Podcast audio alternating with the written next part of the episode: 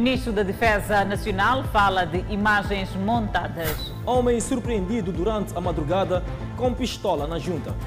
Moçambique registra mais duas mortes e 281 casos de Covid-19. Alfândegas apreendem caminhões com período de trânsito expirado.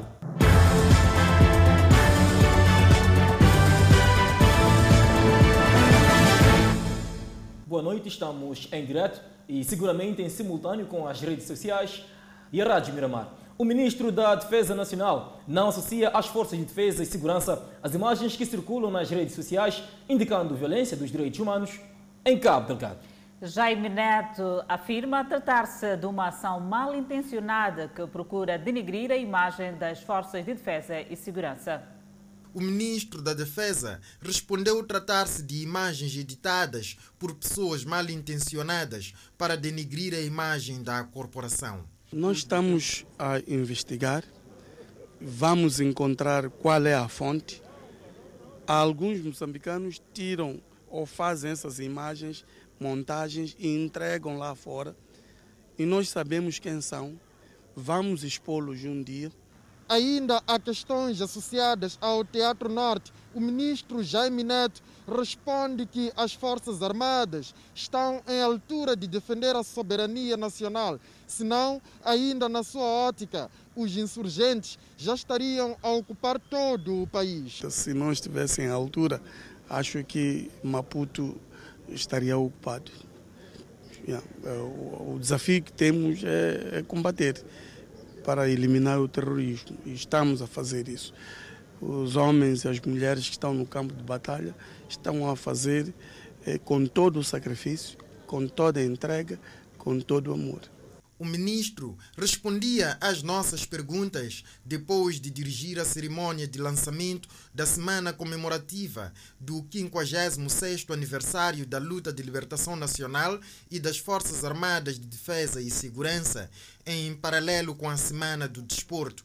Daí, Gilberto Mendes não dissociar o exercício militar do desporto. A Semana Nacional de Desporto surge associada às comemorações do 25 de setembro, Dia das Forças Armadas de Defesa de Moçambique, porque reconhecemos no nosso exército verdadeiros atletas e desportistas que, com destreza, genica e força, dominam áreas como o boxe, as artes marciais, desportos náuticos, paraquedismo, tiro, para não falar de futebol, atletismo, entre outras modalidades.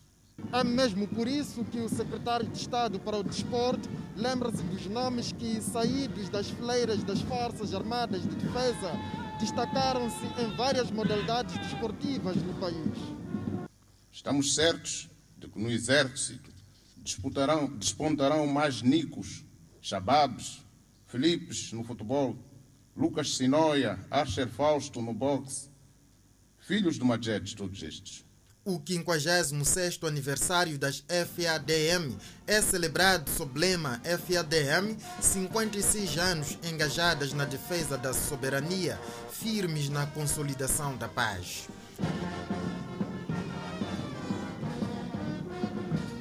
E a PRM Maputo capturou um suposto assaltante que fazia parte de um grupo de três elementos que dedicavam-se a roubo em residências e estabelecimentos comerciais. Com o indivíduo foi possível recuperar uma arma de fogo. Perdeu a conta do número de vítimas ameaçadas e despojadas com esta arma de fogo.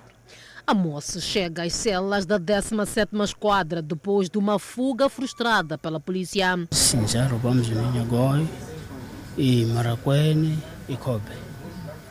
Tudo com recurso à arma de fogo? Sim, são para identificados. Por quê? Aquele meu amigo aqui tem, tem ido ver, depois vem nos dizer. As fugas tinham chegado ao fim. Foi neutralizado quando menos esperava, por volta da uma da madrugada. Segundo a polícia, os três indivíduos acabavam de descer de transporte público precisamente naquele local. Dirigiram-se aqui ao monumento Felipe Samuel Magaia. Quando se aperceberam da presença da polícia, colocaram-se em fuga e a polícia incitou uma perseguição nesta direção. Dois deles conseguiram fugir e um foi capturado. Fomos perseguidos com polícia, sim. Depois corremos, quando chegamos lá, um dos meus dos, dos amigos conseguiram fugir e encontraram-me. Amos e um dos comparsas regressaram da África do Sul há seis meses por conta da pandemia. E é da África do Sul onde adquiriram a arma de fogo. A polícia explica que é uma quadrilha já procurada pelos relatos recorrentes de assaltos na cidade e província de Maputo com recurso à arma de fogo. No caso em, em concreto são, são, duas armas de fogo e nós na sequência no processo é, é, de um trabalho é, que foi conduzido apercebemos-nos da movimentação portanto desta quadrilha e justamente aqui na zona da junta, eh, quando aperceberam-se da, da, nossa presença, eh, colocaram-se em fuga, dois deles teriam escalado, portanto, eh, o muro e daí colocados em fuga. E nesta sequência teriam também deixado cair uma arma de fogo que posteriormente foi recuperada. A polícia trabalha neste momento para neutralizar os dois elementos ora foragidos. Situação demasiado complicada que não para por aqui. A polícia no distrito do Dondo, em Sofala, deteve quatro jovens que apoderaram-se de uma arma de fogo e rádio de comunicação de um guarda de uma empresa de segurança privada. Os referidos jovens detidos no comando distrital do Dondo faziam parte de um grupo composto por 50 pessoas que deslocaram-se à fábrica de Musalite com o intuito de reclamar os seus instrumentos de trabalho, como katanas, machados e outros, com os quais protagonizavam o abate indiscriminado das árvores. Sucede que dias antes, o grupo tentou cortar árvores naquele ponto da província de Sofala e, quando se aperceberam da chegada dos guardas, colocaram-se em fuga, deixando para trás os seus instrumentos de trabalho. Aqueles indivíduos fazem forno uh, para a produção de carvão vegetal. Uh, teriam tentado devastar uh, o cerco que, de, que faz parte daquela empresa e a segurança, ao se aperceber-se disso, um, teria uh, uh, os chamados de atenção, onde confrontaram-se com a segurança e, e retiraram a arma a um dos vigilantes. Quando informada do fato, a polícia foi no encalço dos jovens e recuperou a arma de fogo que havia sido arrancada ao guarda e rádio de comunicação na residência de um dos indiciados. Para além de privar de liberdade os quatro jovens, a Polícia da República de Moçambique, aqui no distrito do Dondo, iniciou uma jornada de sensibilização às comunidades residentes para que estas abandonem o abate indiscriminado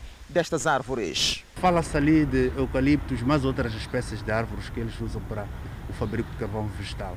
Mas nós eh, iniciamos com o trabalho de sensibilização às populações. Os indiciados dizem que ao apoderar-se da arma de fogo e rádio de comunicação do guarda, era uma forma que a população local encontrou para reaver os seus instrumentos de trabalho. Aquela arma é para eles trazer nosso material como eu conheço o comandante que foi batido, vim entregar a ele.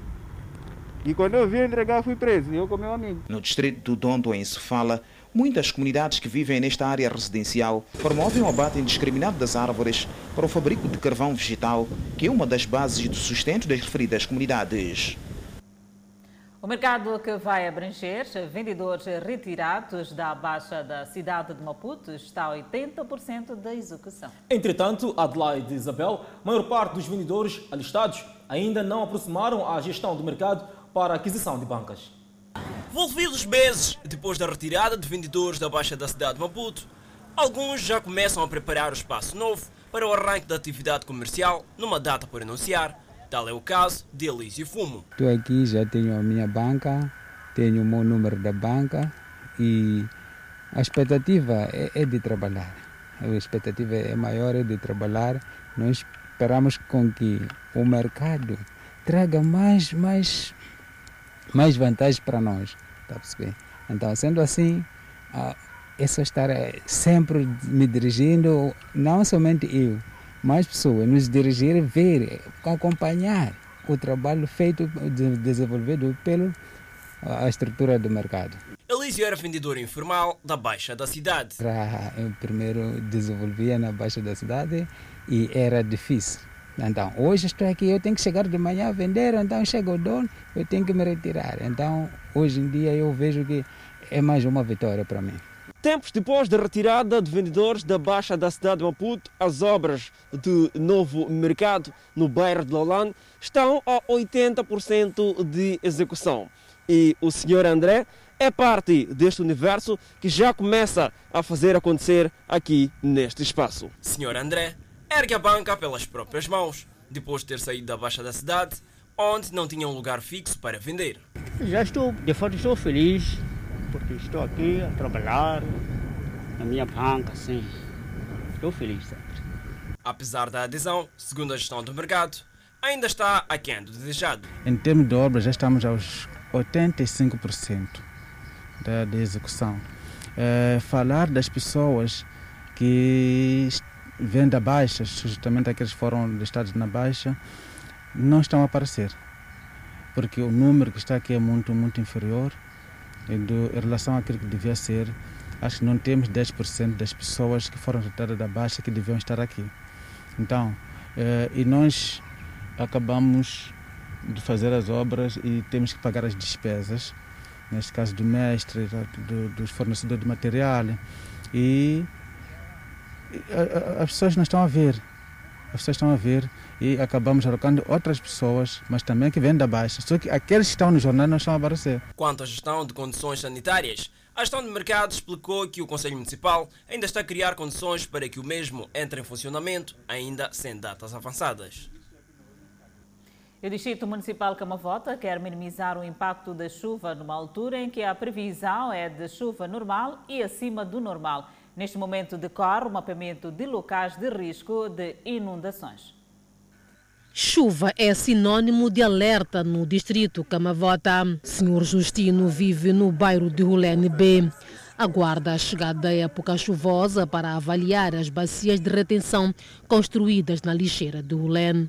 Para reter a água da lixeira, porque a água que vinha cavilando aqui os moradores era exatamente a água da lixeira, porque então não tinha bacias, não estava nada organizado. E que no momento a grande preocupação é, é um paradoxo, realmente, sinceramente falando. O vereador do distrito Camavota está ciente da preocupação e já se prepara para minimizar o impacto das chuvas. É uma zona que nos preocupa e é um trabalho que já está sendo feito, de facto, neste âmbito. Há um comitê operativo de emergência que já está sendo é, capacitado para poder intervir é, nesta matéria. A nível de cada bairro foram identificados um ponto focal e a capacitação iniciou ainda esta semana. Estão sendo é, capacitados no sentido de poder nos transmitir a informação de perto daquilo que são as zonas que mais são propensas em cada um dos bairros. Por outro lado, alguns locais de risco de novo assaltados pelos moradores. É muito preocupante porque aqui fica cheio de água. As pessoas, às vezes, há, há, outras pessoas que vivem por aqui e voltam. Uma das grandes preocupações aqui a nível do distrito é o fato de algumas pessoas que já foram reassentadas regressarem aos mesmos locais. Por isso, o distrito vai começar a mapear estes locais para serem reaproveitados em outros projetos não habitacionais. E aí, nessas zonas, estamos a fazer já um mapeamento no sentido de termos um plano de retirar de forma definitiva estas pessoas e requalificar também essas zonas. Costa do Sol, Albazine e Ulene B são alguns bairros críticos no distrito Camavota quando chega a época chuvosa. Aliás, para a presente época, a previsão indica chuva normal e acima de normal nas regiões sul e centro do país. A Polícia da República de Moçambique apreendeu carne proveniente de cinco cabeças de gado bovino. A mesma era transportada numa minibase. É mais uma tentativa falhada de escapar com carne de proveniência duvidosa. Desta vez foram cinco cabeças de gado bovino que se supõem roubadas e abatidas em Chicumbane, província de Gaza. O motorista e ajudantes do minibase dizem ter transportado a carne a mando de um cidadão de nome Antônio. Levamos em Chicumbane essa carne ontem. Fomos para cá é uma encomenda, são encomendas. Encomendaram essa carne ontem. Mas quem encomendou? É Chico. Ele que foi vos dar a carne lá, vocês iam entregar a alguém. A pessoa, a pessoa, que faz, a pessoa que faz encomenda está no esqueleto, quem é? Nos deram o nome da pessoa que era o receptor daquela carne. Yeah. Ao telefone, Antônio assumiu ter alugado os dois indivíduos para levar a carne para Chicalene, acrescentando que não tinha documentos. Por quê? Porque não tem documentos. Por que não tem documento? Tem que ter guia. Qualquer. Sim, está onde esse documento?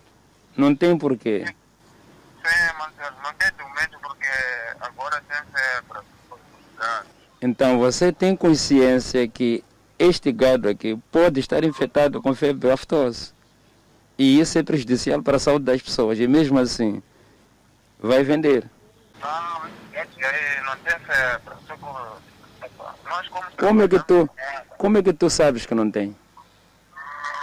Se não, não, não, não passou pela expensão. A carne que já se encontra deteriorada será incinerada.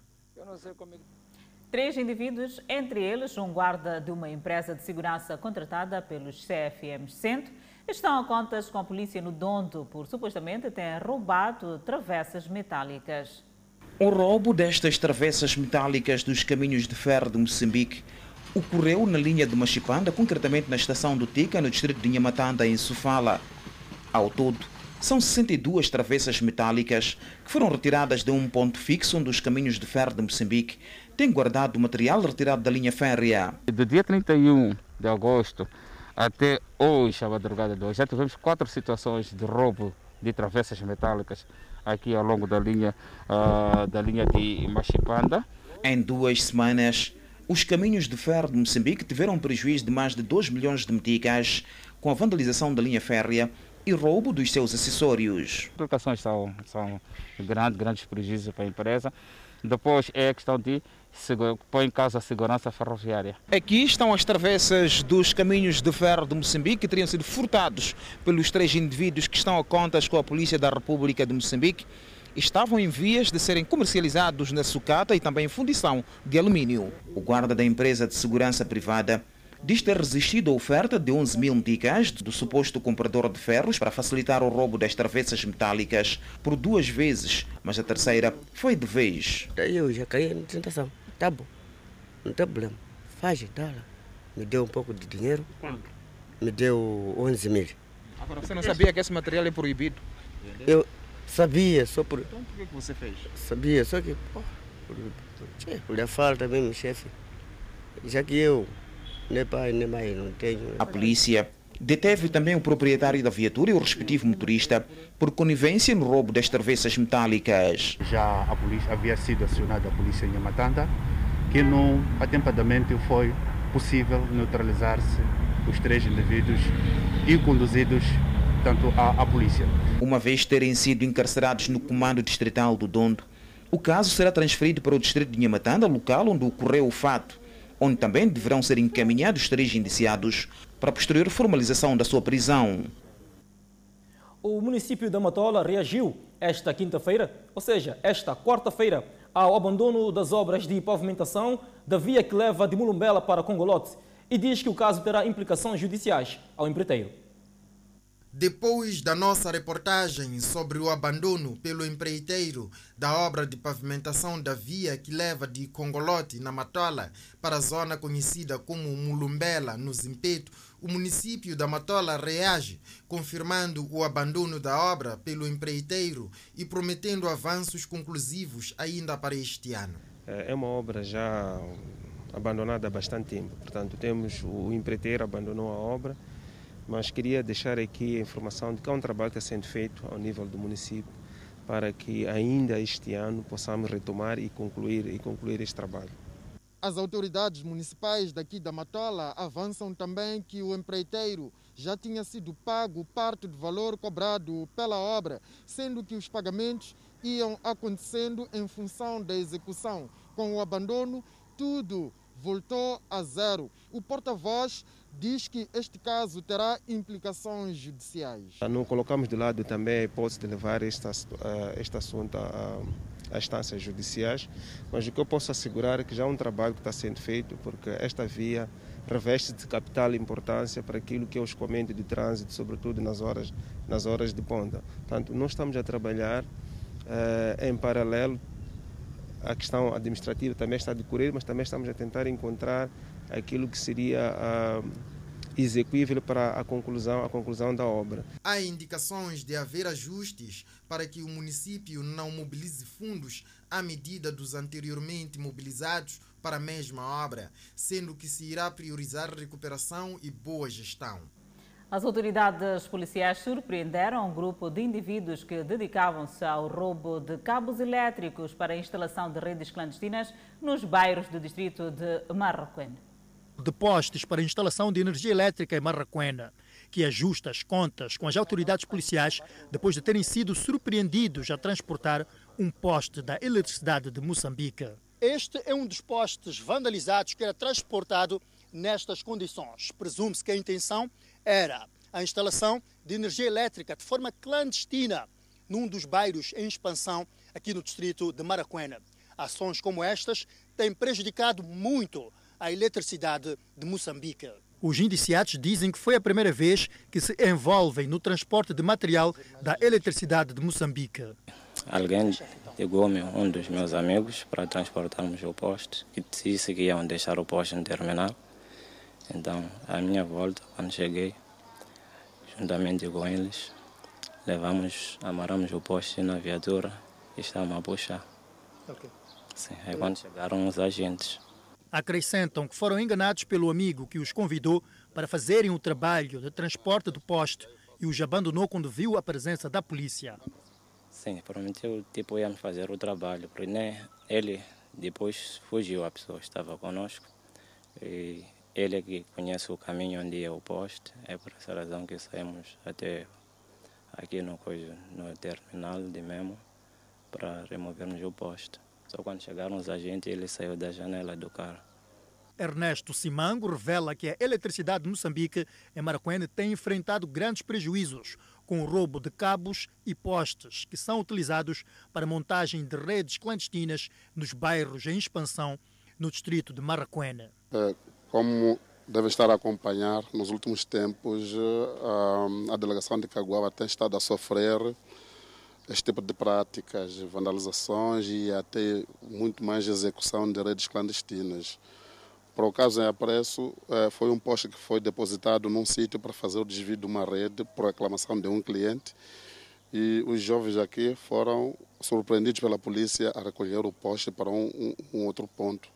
O poste está ali eh, ainda rebocado com, com, com um carro particular e pronto, tudo indica que era mais uma rede clandestina por, por se executar.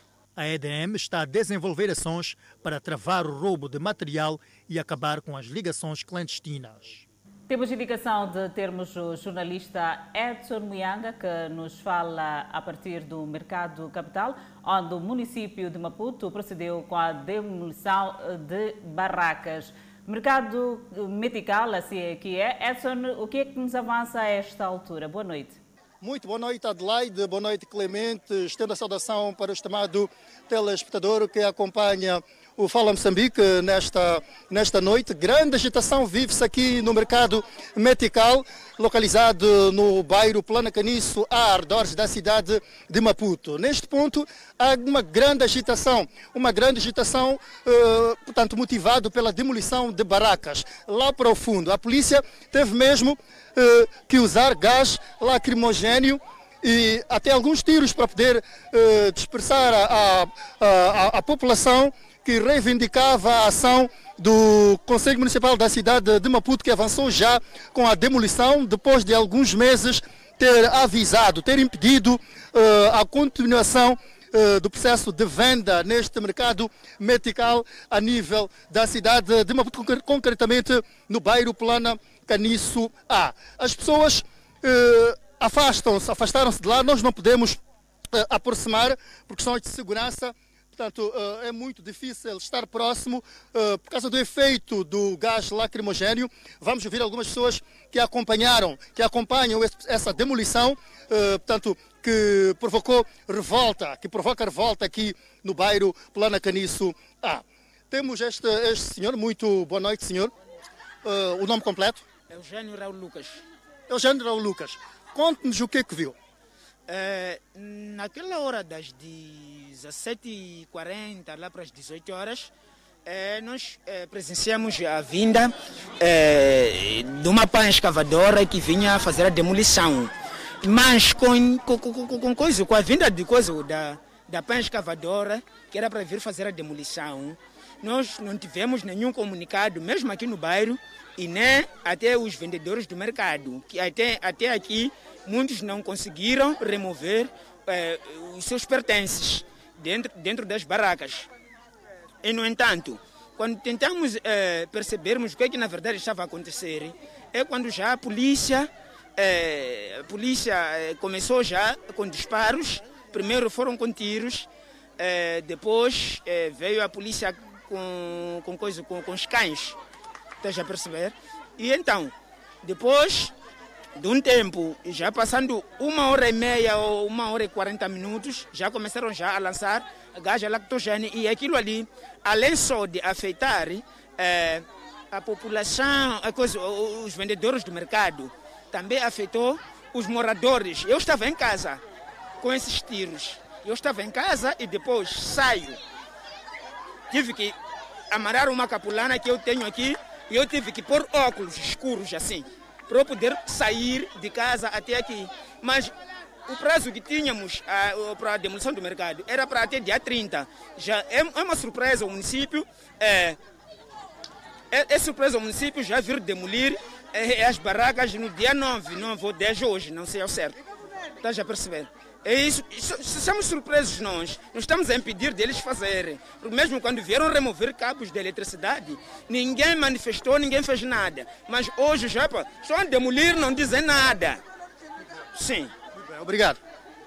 Uh, este é o cenário que se vive aqui no bairro Plana Caniço, Ardores, da cidade de Maputo, com a demolição lá mais profundo do, das bancas no mercado metical. O município de Maputo há meses já havia avançado com uma ação de remoção do sistema eh, de, para o fornecimento de energia elétrica no mercado metical com medida de impedimento da continuação do processo de venda deste, neste mercado metical. Esta é, é a situação que se vive neste momento neste ponto, mercado metical, na cidade de Maputo. Clemente, Adelaide, Muitíssimo obrigado pela intervenção, Edson Muyanga, a partir do mercado medical arredores da cidade de Maputo. Importa recordar que as autoridades municipais já disseram de antemão que um dos projetos que provavelmente serão desenvolvidos no local é, portanto, a construção de um posto policial. Uma notícia que iremos desenvolver nos próximos blocos informativos da TV de primeira. E continuamos a olhar as notícias. As alfândegas de Moçambique, na província de Manica, apreenderam 16 caminhões por extrapolarem o período de trânsito. Trata-se destes caminhões provenientes do vizinho Zimbábue que foram apreendidos pelas alfândegas. 12 transportavam contentores contendo sacos de arroz e 4 com combustível. Os mesmos seguiam com destino ao Porto da Beira e o posto fronteiriço de Machipande. Foram apreendidos em Manica por extrapolar o período de trânsito no país. São caminhões que tinham como destino o Zimbábue, são de trânsito e que deviam ter passado nos termos do regulamento de trânsito entre 21 horas e 48 horas. E extrapolaram esse, esse período de trânsito. Mas estamos a falar de extrapolar o trânsito não de atrasos de horas, mas de atraso no mínimo dos caminhões que nós temos aqui. Tem um atraso de uma semana e temos caminhões que até têm aproximadamente 48 dias de atraso, ainda a fazer o trânsito. O dirigente das alfândegas assegurou que já corre um trabalho de base, de modo a apurar o que teria acontecido para que os condutores dos caminhões, ora apreendidos, levassem muito tempo no território moçambicano, uma vez que a mercadoria em trânsito não paga nenhum direito. Entanto, ficar muito tempo dentro do território nacional é um risco enorme. Estamos a falar de combustível que facilmente pode-se baldear. Estamos a falar de arroz que facilmente também é possível baldear. Então, nós queremos perceber exatamente o que é que está a acontecer com esses caminhões para tomarmos as devidas precauções no futuro. Na tentativa de ouvir os condutores dos caminhões apreendidos aqui no posto administrativo de Machipanda, arredondou num fracasso e as autoridades apelam na observância da lei. Eh, principalmente para os transitários que são aqueles que representam essas companhias no, no ato de trânsito, para que apelem aos transportadores, eh, aos seus clientes, que façam trânsito dentro das horas, dentro daquilo que é a lei. Os caminhões em conflito com as autoridades estavam a causar embaraços no trânsito e na própria segurança rodoviária. Vamos atualizar a evolução da Covid-19 no país. Moçambique registrou mais 86 casos totalmente recuperados da Covid-19 Com este número, sobe para 3.267 totalmente recuperados da doença. O país tem um cumulativo de 138 internados devido ao Covid-19, dos quais 31 sob cuidados médicos nos centros de isolamento. No outro quadro, vamos apresentar o número de casos positivos. O nosso país tem acumulativamente 5.994 casos positivos registrados, dos quais 5.710 casos são de transmissão local e 284 importados. Moçambique testou nas últimas 24 horas 1.628 amostras, das quais 281 revelaram-se positivas. Dos 281 casos hoje reportados, 280 são de transmissão local e um importado. Destes, 273 são de nacionalidade moçambicana, um sul-africano, dois congoleses, um maliano e três chineses.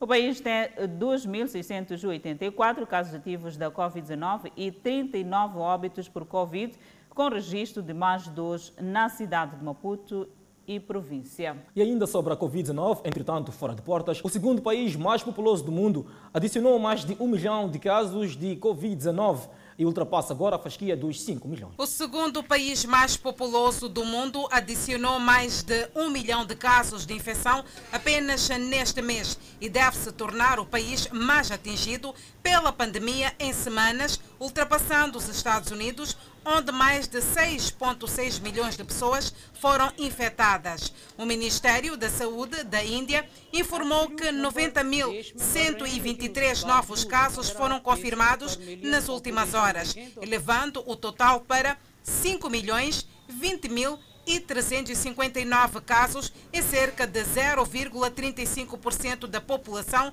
de quase 1,4 bilhão no país. Mais de 1.290 pessoas morreram nas últimas horas, perfazendo um total de 82.066 terceiro maior número de mortes no mundo.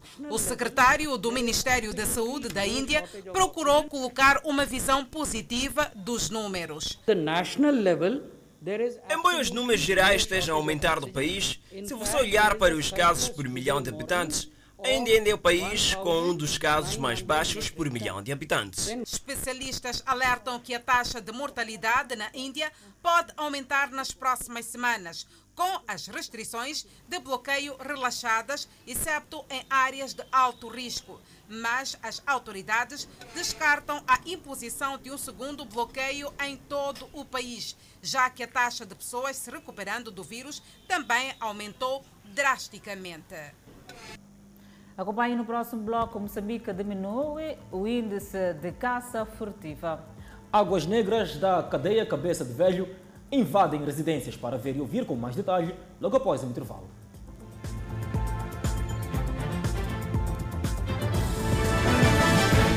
Moçambique registrou diminuição do índice de caça furtiva e desmatamento nos últimos cinco anos. No mesmo período, mais de 100 casos criminais contra o ambiente foram julgados.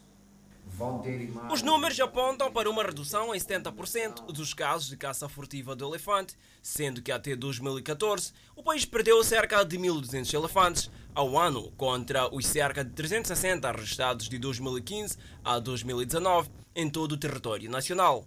De 2018 a 2020, a reserva do Niassa não perdeu nenhum elefante, resultante da caça furtiva. Ivete Maibas, no seu discurso de abertura do primeiro Conselho Coordenador do Ministério da Terra e Ambiente, esta quarta-feira, reiterou que o seu pelouro continua a assegurar o reforço da capacidade de fiscalização das áreas de conservação. Entre outras medidas, foram tomadas para a conservação, para além do reforço do quadro legal, gostaríamos aqui de destacar a monitoria do elefante via satélite, através do uso de colares, incluindo a monitoria de elefantes nas zonas de, mais propensas ao conflito homem-fauna-bravia. Destacamos igualmente a fiscalização aérea e com uso de meios tecnológicos e também campanhas de educação ambiental, incluindo a campanha A Caça Furtiva Rouba de Todos Nós, que tivemos a oportunidade de proceder ao seu lançamento no primeiro trimestre de 2020. O sucesso da atividade da fiscalização dos recursos da vida selvagem e o funcionamento do Sistema Nacional de Conservação depende de uma forma inequívoca das sinergias entre estas unidades de fiscalização e proteção, que, em coordenação com os órgãos da administração da justiça, asseguram o estancamento dos crimes ambientais em todo o território nacional. Aos administradores das áreas de conservação, são vários desafios enfrentados na gestão. Isto está relacionado também com o assunto do conflito homem-fauna bravia, porque as comunidades uh, fazem desflorestamento, abrem áreas onde os elefantes uh, usam como corredores ecológicos, as machamas aproximam mais aos corredores ecológicos dos elefantes, uh, os hipopótamos têm mais acesso às machamas das comunidades e acaba ficando como ordem de dia a gestão do conflito homem-fauna relacionado com o desflorestamento, mas também é este que é aliado ao crescimento demográfico. Desafios das áreas de conservação têm muito mais a ver com a caça furtiva dentro das áreas de conservação e também a exploração de madeira dentro das áreas de conservação e na sua zona tampão através de concessionários que são posicionados no perímetro da zona tampão, assim como também aqueles de licença simples. Nos últimos dois anos, o número de casos julgados e condenações cresceu. Foram mais de 100 casos de sentenças de privação de liberdade por crimes contra a vida selvagem entre 2015 e 2020, das quais 34 registradas entre 2019 e 2020. E as penas variam entre os 12 e os 16 anos de prisão. Águas negras provenientes do esgoto da cadeia Cabeça de Velho voltam a invadir residências no bairro Nhamarronha. Esta é a situação que se verifica no bairro Nhamarronha, na cidade de Chimonho. São águas negras que atravessam várias residências, o que está a causar cheiro insuportável e põe em causa a saúde pública dos moradores. Que a situação está muito difícil. Para nós passarmos aqui é preciso tapar o nariz, porque o cheiro nos afeta. Para quem se depara com esta situação à primeira vista pode pensar que se trata da água da chuva, mas na verdade trata-se de águas negras provenientes do esgoto da cadeia Cabeça de Velho. E mesmo portando a máscara, a pessoa não está livre ao cheiro. Usamos máscara para um cheiro que entra por narina. Agora com essa água ainda continua com máscara, ainda continua aquele cheiro, entra por narina. Dona Margarida Benjamin vem-se obrigada a conviver com águas negras no seu quintal desde que a situação reiniciou. Com essa água vivemos muito mal. Desde a sexta-feira essa água passa daqui da nossa porta. Ainda não temos como viver. Outros moradores deixaram de cozinhar e passar refeições nas suas residências por conta do cheiro nauseabundo. Então, com esse tipo de cheiros negras, então preferia a gente sairmos aqui e irmos fazer refeições em outros sítios. Não é mesmo a pessoa ficar dentro de casa. Aquele cheiro até lá mesmo. Não temos como. Esta era uma das passagens usadas pelos moradores para escalarem suas residências, mas por conta das águas negras provenientes da cadeia Cabeça de Velho, a situação tornou-se crítica. E este local já não se usa. Os moradores usam outro local para escalar suas casas. Há tempo a água não passava aqui, mas agora já dominou-nos, já que nem nos nossos poços não usamos o nosso caminho não usamos através da água do, da, da cabeça do velho. A população adianta uma possível alternativa para pôr fim a este cenário. Ou então, se o governo tem todo o mecanismo, está-nos outra zona para a gente vivermos lá. Porque assim é para nos estamos a suportar. Esta é a terceira vez que as águas negras da cadeia Cabeça de Velho voltam a invadir residências no bairro Nhamaonha. A nossa reportagem procurou se inteirar sobre a situação junto da Penitenciária Regional Centro, vulgo Cadeia Cabeça de Velho, e não teve nenhuma resposta. Depois de quase dois anos de crise, finalmente já jora água nas torneiras do bairro Mateus Sensão Mutemba, na cidade de Tete. Há muito que era um sonho tirar água nessas torneiras. Hoje, com o problema resolvido, os residentes já podem obter o líquido sem percorrer uma longa distância. Dona Aida Zimbulani é uma das moradoras desta região que há tempo passava momentos difíceis para obter o precioso líquido. E hoje ela decidiu, portanto, lavar a roupa precisamente aqui em casa um fato que não acontecia há sensivelmente um ano e meio. Muito obrigada a Miramar por nos ajudar para a água sair. Estou muito feliz. Muito. Agora lavo em casa. Assim, nesse momento, já estaria no rio a lavar, cinco horas para ir lavar e voltar em casa. Mas agora nada. Agora estamos muito bem com a água que nos abasteceram a FIPAG. Já estamos muito bem mesmo. Já estamos há três meses a consumir a nossa água. Agradece, Agradeço muito bem, bom trabalho para eles e eles estão a trabalhar muito bem. Lembram com enorme tristeza do sofrimento que passaram. Mas agora já saiu. E nesse tempo vocês buscavam água onde? Um ano e alguns meses. Buscava lá no Rio, Chimade. Às vezes amanhecíamos 5 horas para voltar às 8. Lá havia muita gente. A água partilhava quase mesmo os poços com animais. Sim, há mesmo os poços com animais mesmo, boi, burros, o quê, cães. O Fundo de Investimento e Patrimônio de Abastecimento de Água, FIPAG, fala do trabalho realizado que culminou com a resolução do problema que apoquentava os moradores daquele bairro. São duas ações que nós, nós, nós realizamos para aquela população. Primeiro, ativamos um furo direto, substituímos quase cerca de 150 metros da tubagem de 200 milímetros com uma tubagem de 400 milímetros. Então aí ela já teve mais capacidade, aliviou mais os furos, teve mais capacidade de aduzir água. O comportamento de alguns munícipes desonestos preocupa o FIPAG, que aproveitou as câmeras da Miramar para deixar um apelo. Fizemos expansão de rede na zona de Mabosse, mas temos informação de gestor técnico que existe um grupo de pessoas que provavelmente não está satisfeito com o trabalho que o FIPAG fez.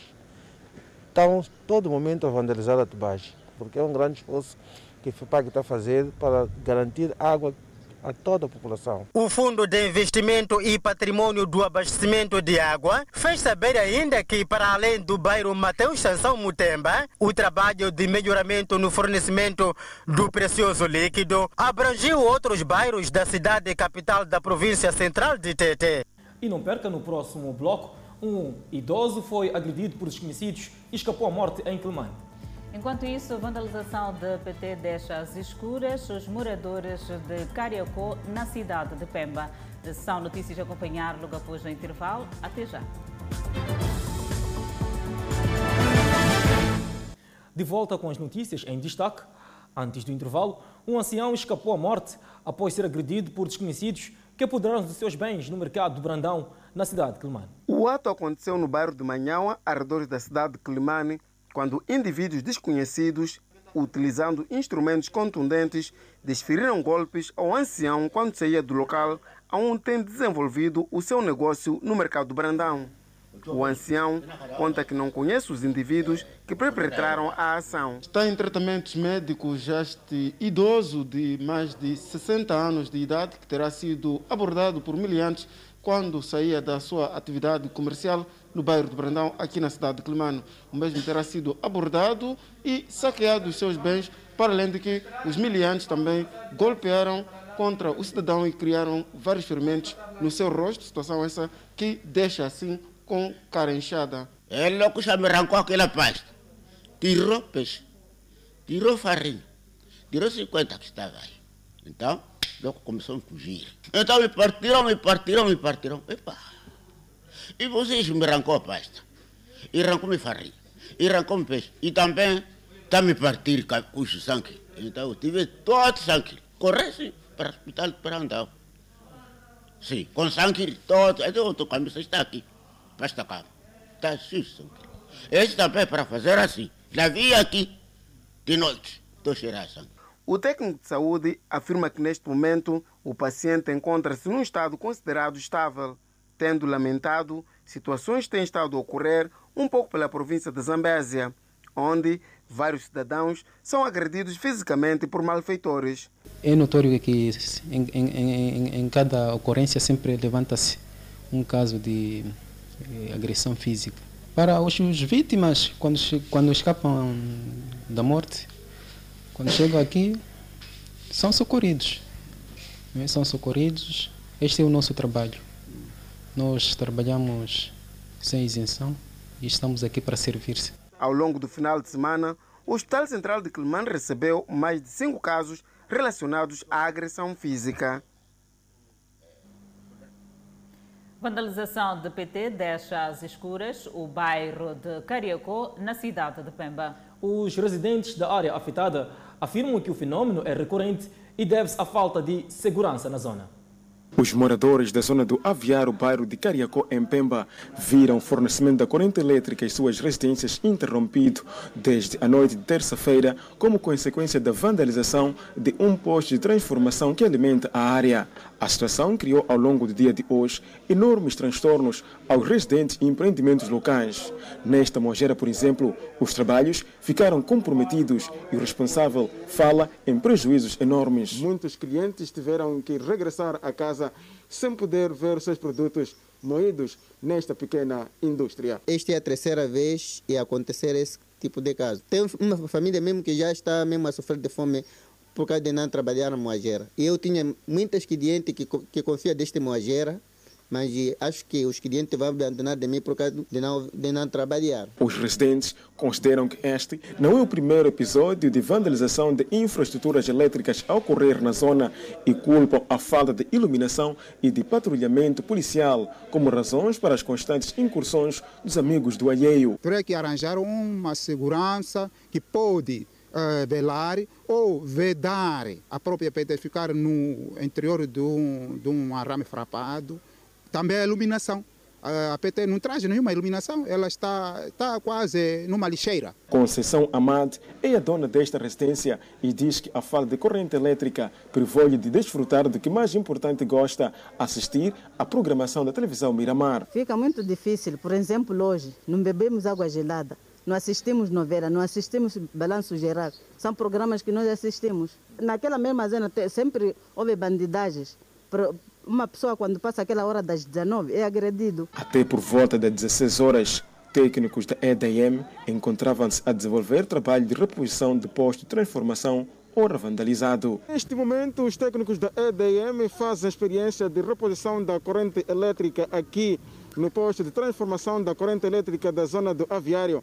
O local foi vandalizado na noite de ontem, terça-feira, por malfeitores, tendo resultado, portanto, no apagão de vários clientes da EDM aqui nesta zona de aviário, mas também na zona de Chibabara. Estamos a passar mal em termos de vandalização dos PTs, não só aqui. E há dias atrás também tivemos algumas ocorrências da, da mesma natureza, não só aqui. Mas a população tem ajudado a EDM de modo a desmantelar, a denunciar esse tipo de práticas? É, normalmente posso dizer não e é por isso que eu queria aproveitar nessa ocasião, né?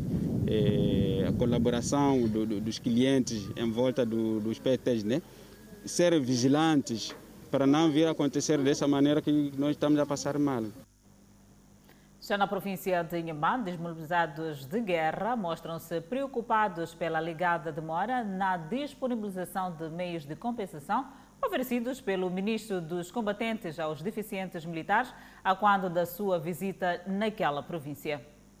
Segundo o delegado provincial da Associação dos Deficientes Militares e Paramilitares de Moçambique, ADEMIMO, os ex-combatentes estão, nesta altura, a clamar por apoio para a sua reintegração, com vista a fazer face aos problemas contraídos durante a guerra.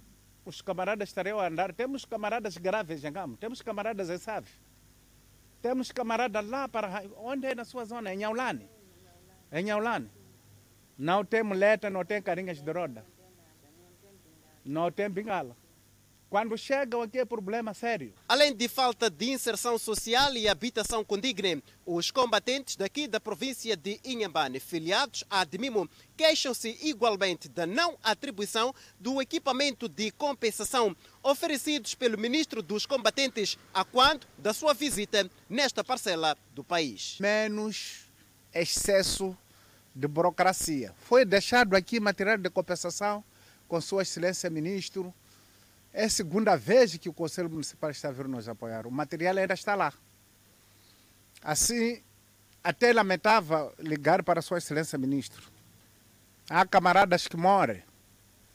Há camaradas que não sabem, não conseguem andar, que precisam desse material. Mas está aqui material quase há 90 dias. Departamento dos combatentes, não estamos satisfeitos. Material da compensação e carinhas de roda para os deficientes militares. Como forma de minimizar o sofrimento dos ex-combatentes, a Idealidade de Machixe ofereceu um kit de material de compensação composto por carinhas de roda, bengala e canadianas. Os nossos combatentes, os nossos libertadores Hoje, há quem não tem braço, não tem perna, não tem vista, devido ao trabalho que esteve a fazer em prol desta liberdade, desta independência, que todos nós estamos a usufruir. Então, foi isso que nos motivou. São libertadores desta pátria. E por estarem conosco aqui, não escolhemos, temos que fazer esta, esta, esta parte da responsabilidade social. Esta carrinha poderá me ajudar bastante. Tem sido difícil o dia a dia para se locomover de um ponto para outro.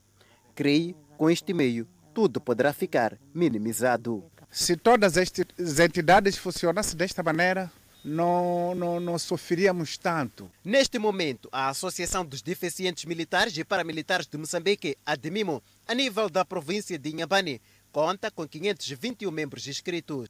Acompanhe no próximo bloco Barbados que pretende destituir Rainha Elizabeth do cargo de chefia do Estado. E o presidente sul-africano anuncia viagens internacionais de forma limitada para ver e ouvir na atualidade internacional. Nós voltamos já. E seguimos agora com notícias internacionais.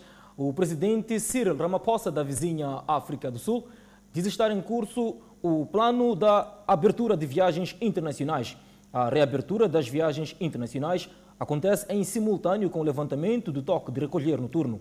Vamos pedir, em primeiro lugar, para se suspender o toque de recolher. Número 2, clareza sobre viagens internacionais. Precisamos de uma data de início das viagens internacionais em outubro, para que as reservas possam ser feitas. Precisamos ter clareza de que abriremos o resto da economia, disse Alan Wind, governador da província do Cabo Ocidental, que acrescenta. Durante esse encontro, irei motivar a continuação da abertura empresarial e econômica, alegando que os cidadãos desta província provaram que são capazes de assumir responsabilidades individuais, mudando o comportamento. O governo do Cabo Ocidental também está bem preparado para a Covid-19 e mostrou que somos capazes de rastrear e gerenciar esse vírus e continuamos a contornar a curva. Nosso gerenciamento de focos de transmissão em toda a província também continua. Palavras do governante como forma de convencer ao presidente Ramaphosa que é chegado o momento da reabertura das viagens internacionais e outros setores da economia sul-africana. O presidente sugeriu recentemente um relaxamento adicional das restrições com o país atualmente no nível 2 devido ao declínio da taxa de infecção. A data da retoma das viagens internacionais e os países contemplados ainda não foram revelados. Ainda na página internacional, Barbados anunciou a sua intenção de destituir a Rainha Elizabeth da chefia do Estado e se tornar uma república. Chegou a hora de deixar totalmente para trás o nosso passado colonial, disse o governo da nação insular caribenha. O objetivo é concluir o processo a tempo para o 55º aniversário da independência da Grã-Bretanha em novembro de 2021. Um discurso escrito pela primeira-ministra Mia Motley disse que os barbadianos queriam um chefe do Estado barbadense.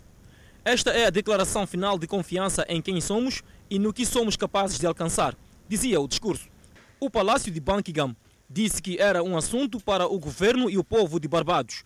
Uma fonte do palácio disse que a ideia não surgiu do nada e foi discutida e publicamente falada muitas vezes.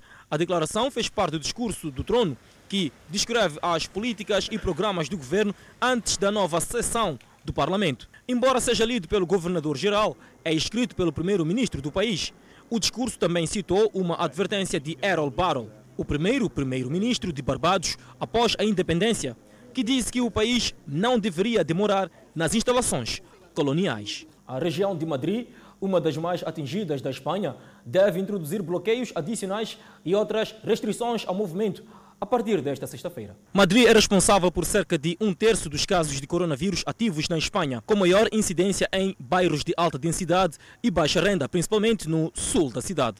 Moradores da capital espanhola disseram concordar em adotar novas restrições para controlar o aumento, já que a região não pode se dar ao luxo de mais um colapso do sistema de saúde.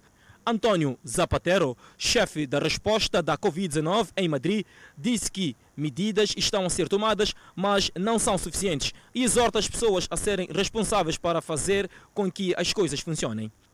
Zapatero não deu detalhes das medidas a serem anunciadas esta sexta-feira, mas disse que a Secretaria da Saúde pode considerar o encerramento de áreas com maior incidência do vírus. Desde que as restrições ao movimento foram suspensas e os testes em massa começaram no final de junho, as infecções aumentaram na Espanha, ultrapassando outras nações duramente atingidas como Grã-Bretanha, Itália ou França. O número acumulado de casos na Espanha é de 603.167. É o mais alto da Europa Ocidental, enquanto o número de mortes ultrapassou 30 mil. A Betalin Terapêutica de Israel está a preparar uma oferta pública inicial que vai avaliar a empresa da biotecnologia para financiar testes para seu tratamento de diabetes. Betalin desenvolve um micropâncreas artificial que é implantado na coxa dos diabéticos para ajudar a controlar o nível de açúcar no sangue. O sistema imita a função de um pâncreas saudável e secreta insulina e torna desnecessárias as injeções diárias, disse o CEO Nikolai Kunisher. A empresa, que é financiada por investidores privados, pretende levantar cerca de 40 milhões de dólares até o final do próximo ano. No ano passado, ganhou 6,52 milhões de dólares em doações do Programa Europeu de Pesquisa e Inovação Horizon 2020 Kunsher disse que a empresa planeia iniciar os testes clínicos até final do próximo ano e precisa de fundos para a conclusão da fase 2 e fase 3 dos testes clínicos. A tecnologia usa células de doadores saudáveis que secretam insulina. Essas células são plantadas em uma estrutura fina feita de tecido de pulmão de porco. Convidamos a um breve intervalo, mas antes a previsão para as próximas 24 horas. Pemba 29 de máxima, 21 de mínima. Lixinga 29 de máxima, 14 de mínima. Nampula 32 de máxima, 19 de mínima. No centro do país, Tete 37 de máxima, 26 de mínima. E Quelimane 32 de máxima, 23 de mínima. Chimoio com 30 de máxima, Beira 28 de máxima. Vilanculo 28 de máxima, Inhambane 29 de máxima. Xaixai 28 de máxima, Maputo 26 de máxima e 19 de mínima. Mais de 15 representantes dos clubes desportivos na província da Zambésia estão a ser capacitados por forma a serem dotados de ferramentas para o manuseio do aplicativo FIFA Connection, que vai permitir o cadastramento dos clubes, atletas, entre outros benefícios. Os beneficiários da capacitação acreditam que, com esta ferramenta, haverá uma maior gestão e controle dos atletas que, por razões alheias, trocavam de clubes sem prévia informação. Após estes passarem por vários anos de treinamento num clube, deixando todo o investimento por água abaixo por parte do clube. Já evitamos aquelas situações de alguém que precisa de um jogador, não precisa contactar com o clube nem nada, vem e retirar. Então, essa formação vai nos trazer a vantagem neste aspecto. Para além de que nós já vínhamos fazendo isso, isso é só mais um subsídio que apareceu. De ações, eles estão lá a trabalhar e serão registrados a partir de de escalão de formação, é aqueles que estão a competir no juvenis júnior até os que estão no sênior, eles passarão já a se registrar a partir de, desta nova plataforma. O presidente da Associação Provincial de Futebol da Zambésia afirma que este grupo de técnicos que beneficiou de formação vai também fazer a réplica para outros integrantes dos seus clubes, de forma a melhorar o dinamismo no manuseamento da plataforma. Eh, esta plataforma já vinha existindo, já vinha existindo no nosso país, mas era a nível do escalão máximo, vulgo Moçambola. E no ano passado passamos a ter para o para o nível da segunda divisão. E este ano a Federação Moçambicana de Futebol uh, achou por bem passar a plataforma para os clubes de formação, os, os, os clubes que militam nos, nos, campeonatos provinciais.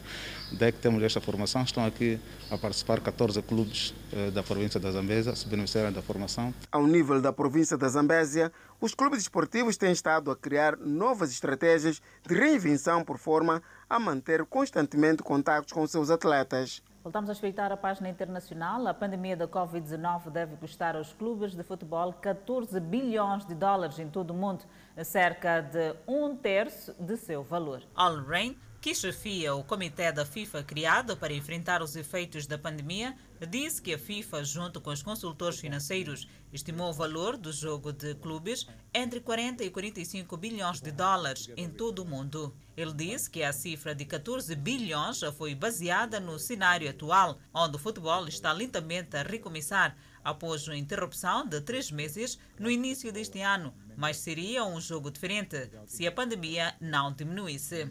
O futebol foi duramente atingido pela pandemia do coronavírus, disse Rem, ex-comissário da União Europeia e agora governador do Banco da Finlândia. Isso criou uma turbulência em diferentes níveis, com alguns clubes profissionais enfrentando sérias dificuldades. Também estou muito preocupado com as academias de júniores e os clubes das divisões inferiores. Ren diz que o futebol na América do Sul foi especialmente atingido, enquanto a África e a Ásia também foram uma preocupação. A FIFA lucrou 1,5 bilhão de dólares para ajudar a combater os efeitos da pandemia e RAM diz que 150 das 211 associações membros solicitaram fundos até agora. E o Fala Moçambique fica por aqui. Obrigada pela atenção dispensada. Encontro marcado nas redes sociais, com maior destaque para o Facebook e YouTube.